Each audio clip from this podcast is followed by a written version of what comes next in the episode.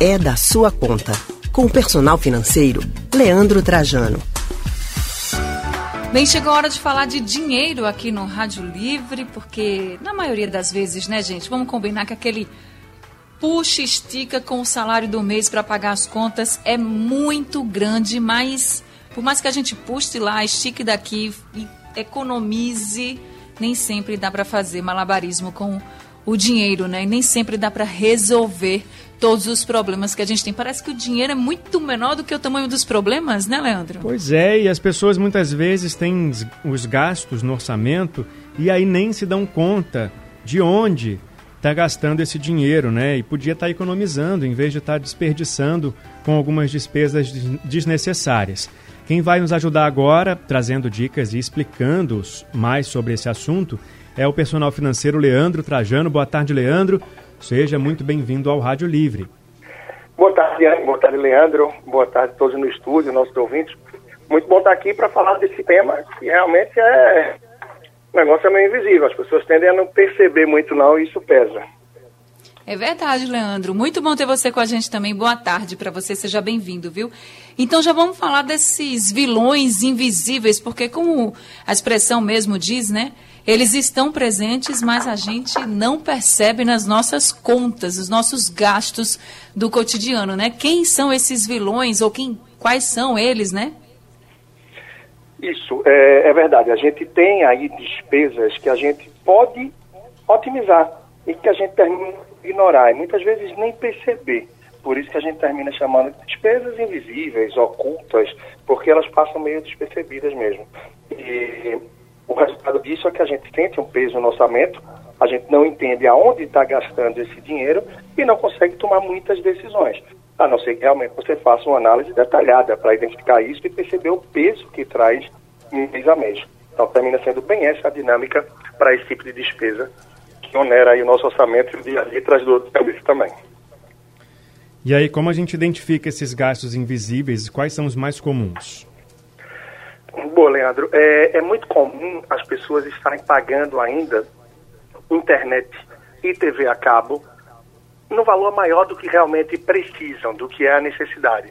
Assim como é, pacote de dados para telefone celular, ou mesmo uma pessoa que tem um telefone através de um programa de controle ou pré-pago, termina não dimensionando da maior forma e com isso se permitindo gastar mais do que poderia. A anuidade do cartão de crédito é um outro exemplo para boa parte das pessoas, não faz sentido ter um cartão de crédito que pague uma anuidade e muitos nem percebem que pagam. As tarifas bancárias também terminam chamando a atenção e pesando nesse sentido. Aquela história do frete grátis. Então, você quer comprar alguma coisa, está na dúvida, mas basta ter ali um frete grátis ou um pague dois, leve três. Então, esse tipo de coisa termina fazendo com que a gente admita alguns pesos a mais. Além também de desperdício que a gente pode ter, né? Uma eventual conta de energia ou de água. E no grande vilão do orçamento, que termina sendo uma alimentação quando ela não é muito bem balanceada. E aí vem um peso a mais no supermercado, em lanches, restaurantes, ou despesas aí por delivery e aplicativos. Então, ficar atento a tudo isso é uma forma de dosar bem esse peso invisível no orçamento. Você falou dessa questão do frete grátis, por exemplo, né? Para quem compra pela internet, muitas vezes tem lá, né? Se você comprar mais de 200 reais, por exemplo, você vai ter o frete grátis. Mas a sua compra ia dar 70, vamos dizer assim. E o frete, vamos dizer que fosse 20, não ia chegar nem a 100. Mas você está ali, né? Tá tão fácil comprar e acaba comprando.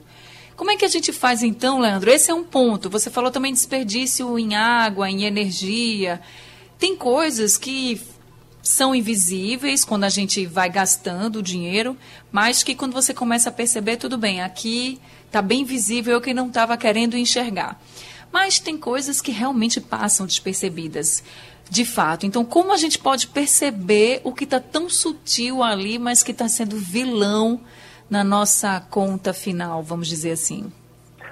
Boa, Anne. É importante quando a gente começa a dimensionar, a analisar um pouco melhor a real necessidade do que a gente tem a título de uso, a título de necessidade pro dia a dia e aquilo que a gente costuma comprar ou aquilo que a gente tem contratado.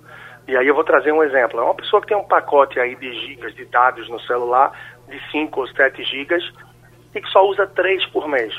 E a maioria das pessoas dizem, ah, não tenho nem, idade, nem ideia de quanto eu uso, de como é isso. Você vai perder um tempinho ligando para a operadora ou você vai dar uma olhada no seu celular. Certamente todas as operadoras você vai ter aí um aplicativozinho que vai mensurar qual é o teu custo mensal. Um eventual pacote de TV a cabo ou de internet que você tem em casa, será que você precisa de tudo isso que não dá para reduzir? Em relação à alimentação, o que é que você pode otimizar? Porque muitas vezes a gente termina fazendo aquela história também do pague dois, leve três. Será que eu estou precisando desses três?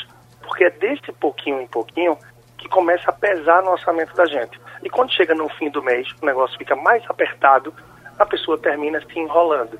E esse valor que poderia liberar mais no fim do mês terminou sendo consumido nessas pequenas despesas que a gente achou que valia a pena desde o começo dele. Então, ter os olhos abertos e tentar consumir, tentar adquirir aquilo que realmente é necessário, vai balancear o suficiente a gente não admita, não assuma esse peso extra que faz diferença, sobretudo no reta final do mês.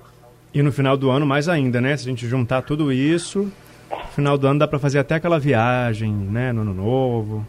Boa, Leandro. Muito bom. Verdade, porque o que é que eu costumo dizer sempre, eu acho que é importante para todos que estão nos ouvindo agora, ter essa reflexão sempre, né?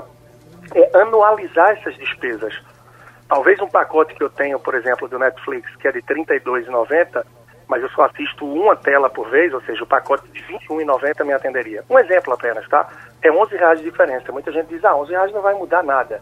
Mas quando você leva isso para o ano, ou seja, você anualiza a despesa, é mais de 130 reais.